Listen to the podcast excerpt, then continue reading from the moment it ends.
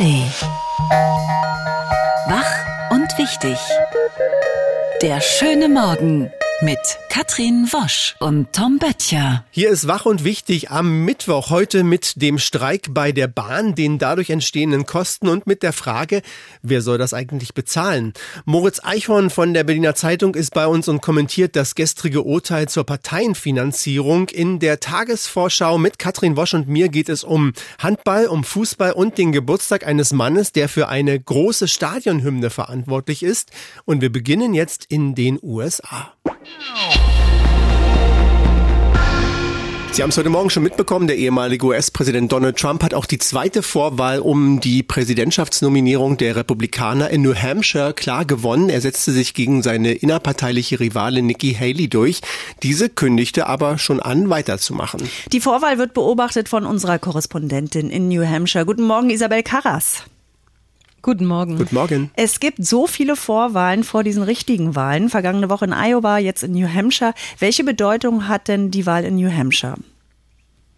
Also generell, wenn es losgeht mit diesen Vorwahlen in den USA, ist die Aufmerksamkeit einfach immer am größten. Sowohl Iowa als auch New Hampshire gehören ja eher zu den kleineren Bundesstaaten in den USA. Da sind auch gar nicht ganz so viele Delegierte zu holen, die am Ende wichtig sind, wenn man die Spitzenkandidatur der eigenen Partei denn erreichen möchte.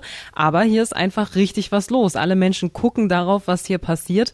Und je nachdem, wer hier gut abschneidet, wer hier vielleicht auch überraschend gut abschneidet, ähm, wird sich dann der Wahlkampf Wahlkampf in den nächsten Tagen und Wochen gestalten. Da hängen einfach unfassbar große Summen an Spendengeldern dran und äh, die werden dann darüber entscheiden, wie die Kampagnen der Politiker und Politikerinnen, in dem Fall Trump und Nikki Haley, weitergehen. Mhm. Jetzt hat sie klar verloren gegen Trump. Nikki Haley, die einzige Konkurrentin, will aber weitermachen. Warum?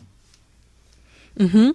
Das hat sie ja heute wirklich sehr kämpferisch auch schon wieder angekündigt, hat gesagt, das Ganze sei eben ein Marathon und kein Sprint und sie sei da schon gewillt, noch ein bisschen weiterzumachen und besonders alle Energie in die Vorwahlen in ihrem Heimatbundesstaat ähm, New Hampshire, nicht New Hampshire, sondern South Carolina, so ist es zu setzen.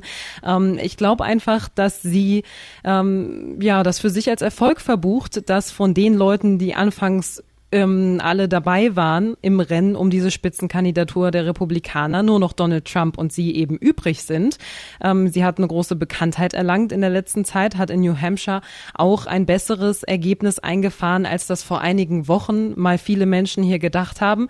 Und vielleicht will sie jetzt darauf setzen, dass Donald Trump sich einfach doch weiterhin mit ihr befassen muss. Und wie sicher ist es jetzt eigentlich schon, dass Trump wieder der Republikaner-Kandidat wird bei dieser Präsidentschaftswahl im November?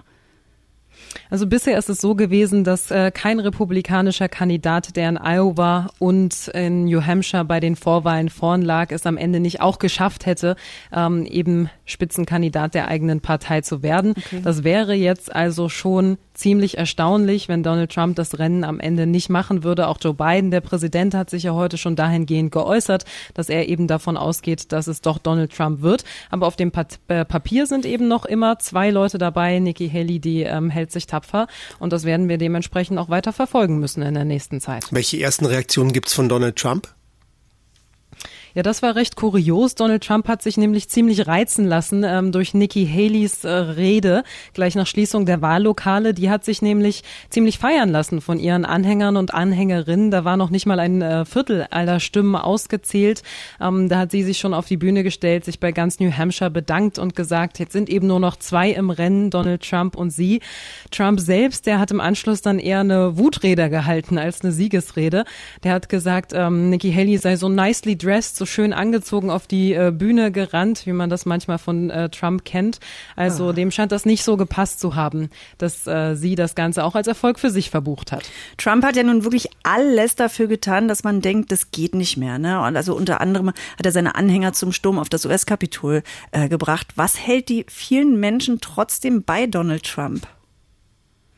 Das sind einfach unfassbar loyale Supporterinnen und Supporter. Also mein Eindruck war in den letzten Tagen fast eher, dass äh, Donald Trump hier sowas äh, Popstar-ähnliches hat. Die Leute kommen mit Donald Trump Schals, mit Donald Trump Mützen, mit Trump Kaffeebechern. Bei seinen Wahlkampfveranstaltungen konnte man da so Merchandise-Artikel kaufen.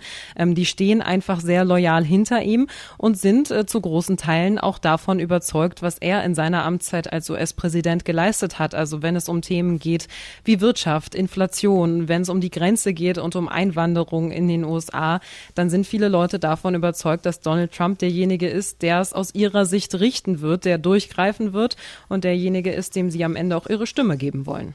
Donald Trump hat also auch die zweite Vorwahl der US-Republikaner klar gewonnen. Aus New Hampshire berichtet für uns Isabel Karas. Vielen Dank, Isabel. Dankeschön. Sehr gerne.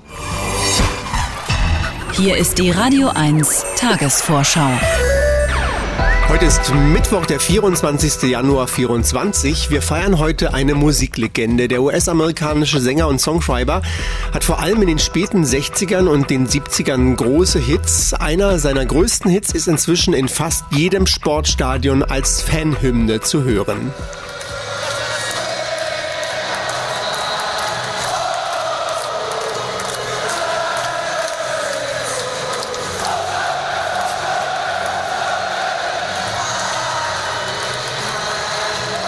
Da kann man aber auch nicht mehr an sich halten. Ich will auch mitgrölen. Ne? Mach doch! Oh, oh, ja. oh. Hier singen ansonsten nordirische Fußballfans Sweet Caroline von Neil Diamond und Neil Diamond wird heute 83 Jahre alt.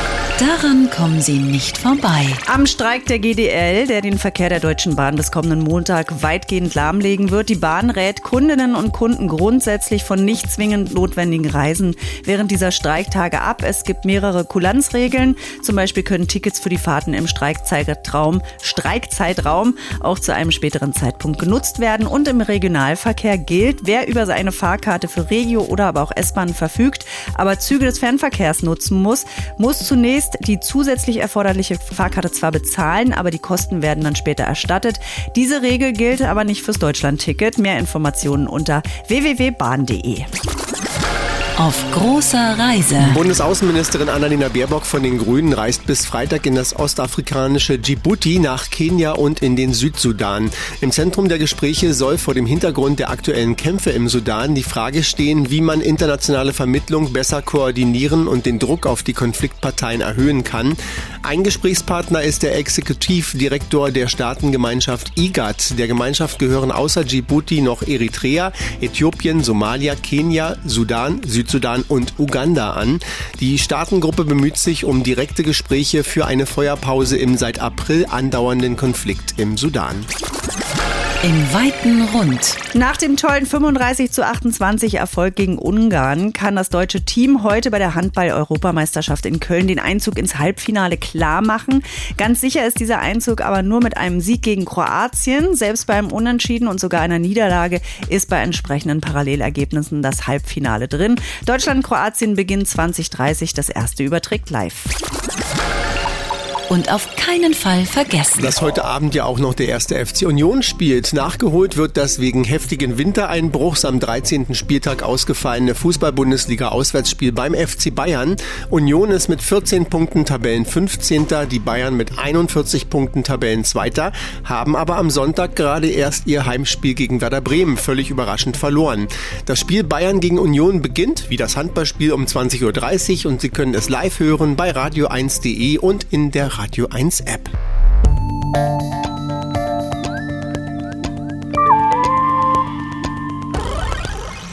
Keine Kohle für Nazis, so könnte man das zusammenfassen, was gestern aus Karlsruhe kam. Denn die Partei Die Heimat, früher NPD, erhält keine Parteienfinanzierung mehr. Das hat das Bundesverfassungsgericht entschieden. Der Grund äh, ist die verfassungsfeindlichen Ziele der Partei. Doris König ist Vorsitzende des Bundesverfassungsgerichts und begründet folgendermaßen. Die nunmehr vorgelegten Belege lassen erkennen, dass die rassistische, insbesondere antimuslimische, antisemitische und antiziganistische Grundhaltung der Antragsgegnerin sowie ihre ablehnende Haltung gegenüber gesellschaftlichen Minderheiten wie etwa transsexuellen Personen unverändert fortbesteht. Aber was heißt dieses Urteil jetzt für die AfD? Viele fordern ja gerade, das Parteienverbotsverfahren zu prüfen. Andere sagen, man sollte einzelnen AfD-Politikern die Grundrechte entziehen oder eben keine Parteienfinanzierung mehr.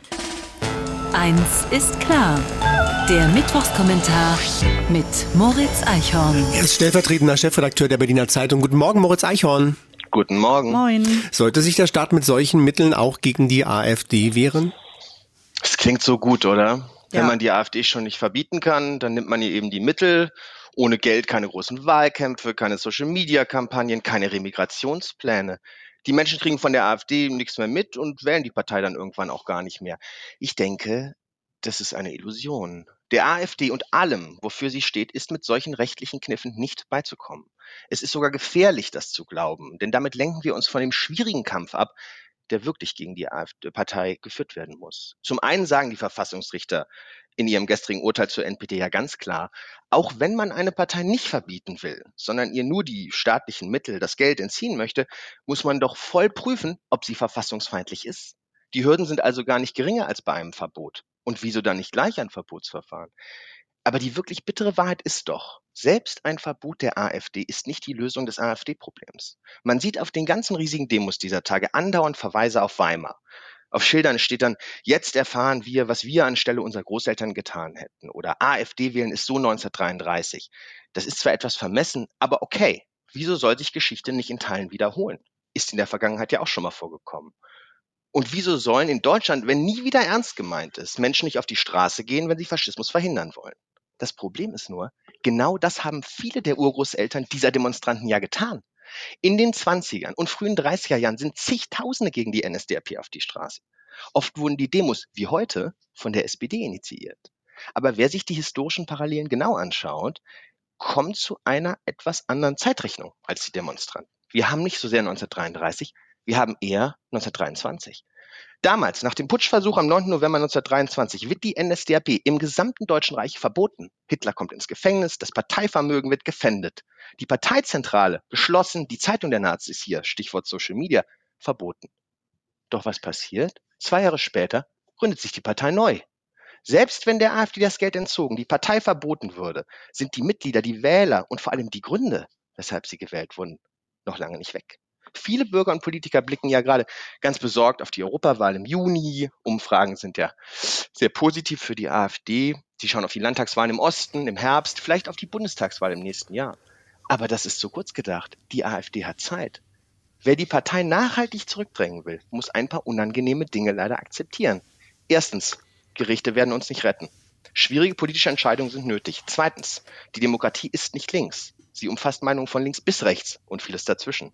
Und drittens, der Schlüssel zur Abwehr der AfD ist die Union. Sie hat nicht nur eine Brandmauer, sie ist die Brandmauer. In fast allen europäischen Ländern, in denen Rechtspopulisten in diesem Jahrhundert an die Macht gekommen sind, haben sie die Konservativen geschluckt. Wir dürfen die Grenzen zwischen rechts und rechtsextrem nicht verwischen. Denn wenn die verschwinden, wird's wirklich gefährlich. Der Kommentar am Mittwoch mit Moritz Eichhorn. Er ist stellvertretender Chefredakteur der Berliner Zeitung. Vielen Dank. Danke.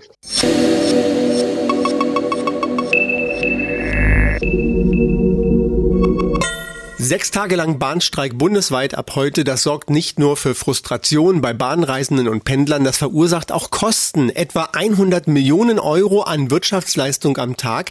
Das sagt Michael Grömmling, er ist Konjunkturchef des Arbeitgebernahen Instituts der deutschen Wirtschaft. Kann er uns jetzt mal genauer erklären? Guten Morgen, Herr Grömmling. Guten Morgen, Frau Worsch. Guten Morgen, Herr Pöttcher. Guten Morgen. Was hängt denn alles am Bahnstreik? Also wie setzen sich diese irren 100 Millionen Euro pro Tag grob zusammen? Diese irren 100 äh, Millionen pro Tag, das ist eine Schätzung. Und die ergibt sich einmal aus früheren Erfahrungen, die wir mit Streiks gemacht haben. Wir müssen sie aber einbetten in die allgemeine Logistiksituation, die wir derzeit haben. Wir haben ernste Störungen im Schiffsverkehr. Schiffe kommen verspätet in den Häfen an. Das betrifft einmal die großen Seehäfen, Rotterdam, Antwerpen. Das trifft aber auch den größten Binnenhafen der Welt, Duisburg, wo vieles umgeschlagen wird. Und diese Häfen, diese internationale Logistik, ist auf eine funktionsfähige Eisenbahn angewiesen. Die Schienennetze müssen funktionieren, damit Unternehmen mit Materialien versorgt werden, damit aber auch das Zeug aus den Unternehmen rauskommt, an die Kunden kommt. Und das wird bei einem sechstägigen Streik ernsthaft in, in, in, in Bedrängnis gebracht. Also es kostet zum Beispiel, dass das Zeug dann einfach in den Häfen liegen bleibt und nicht auf der Schiene weiter transportiert werden kann. Das kostet viel Geld. Exakt, Herr Böttcher, das ist der Punkt. Es okay. äh, liegt einmal fertiges Material rum und es kommt dringend benötigtes Material für die Automobilindustrie, für die Pharmaindustrie, aber auch für mhm. viele konsumnahe Bereiche. Das kommt nicht rechtzeitig an. Bei diese 100 Millionen Euro, die wir hier berechnen, das ist nicht tagesgenau, sondern diese Belastungen, und das haben wir ja während Corona gelernt, diese Belastungen strecken sich ja über einen bestimmten Zeitraum und ein Sechs-Tage-Streik ist nicht das Doppelte von einem Dreitagestreik, sondern mhm. diese Kosten, diese Anpassungslasten, diese Stockungen, die potenzieren sich über die Tage. Und da sehen wir in der Tat eine ernste äh, Problematik. Und wer trägt diese Kosten, also direkt oder indirekt? Die tragen wir alle. Die trage ich beispielsweise, indem ich gestern meine Vorlesungen verlegen musste. Das hat mich gestern zwei Stunden Arbeitszeit gekostet. Das tragen die Arbeitnehmer, die nicht zur Arbeit kommen oder über Umwege sich organisieren müssen. Das tragen Dienstleistungsunternehmen, wo Kunden nicht kommen können, weil sie sich mit der Bahn nicht bewegen können. Das tragen Industrie- und Bauunternehmen, die nicht rechtzeitig jetzt auch in den nächsten Wochen nicht an die Materialien rankommen, weil äh, schlichtweg die Logistik nicht funktioniert. Hm. Wie ist denn das, wenn nach diesem Streik der nächste noch längere Streik kommt? Weil momentan ist ja keine Einigung in, in Sicht. Welche Möglichkeiten hat denn dann die Wirtschaft, um nicht einen dauerhaften Schaden zu erleiden? Die Unternehmen können einmal Lagerdispositionen hochfahren, das ist aber auch nicht kostenlos, das kostet auch Geld. Man kann Notfallpläne aufstellen, das ist das, was in Krankenhäusern läuft und an vielen anderen Stellen mehr. Aber schlichtweg geht es mit Produktions- und Nachfrageeinbußen einher. Und das können wir uns ja bei der gegenwärtigen wirtschaftlichen Lage, die ist ja eh nicht gut. Ja, das grätscht ja nicht rein in eine Situation, wo man sagt, na ja, jetzt können wir uns auch mal einen Sechstagestreik erlauben. Nein, wir haben eh äh, ökonomische Probleme aufgrund der geopolitischen Lage und äh, da finde ich das nicht angemessen. Der Streik bei der Bahn ist teuer und bezahlen müssen wir ihn, haben wir gerade gelernt, alle. Das sagt der Konjunkturchef des Instituts der deutschen Wirtschaft. Vielen Dank, Michael Grömling. Vielen Dank. Die Radio 1 Denkpause. Heute mit William McPeace Thackeray, Autor. Ein gutes Lachen ist Sonnenschein im Haus. Ende der Denkpause. Die Denkpause zum heutigen Welttag des herzhaften Lachens. Ja, machen Sie was draus und wir wünschen Ihnen einen schönen Mittwoch. Bis morgen. Tschüss. Wach und wichtig. Der schöne Morgen. Montag bis Freitag immer ab 9. Mehr Radio 1 auf radio1.de und in der Radio 1 App.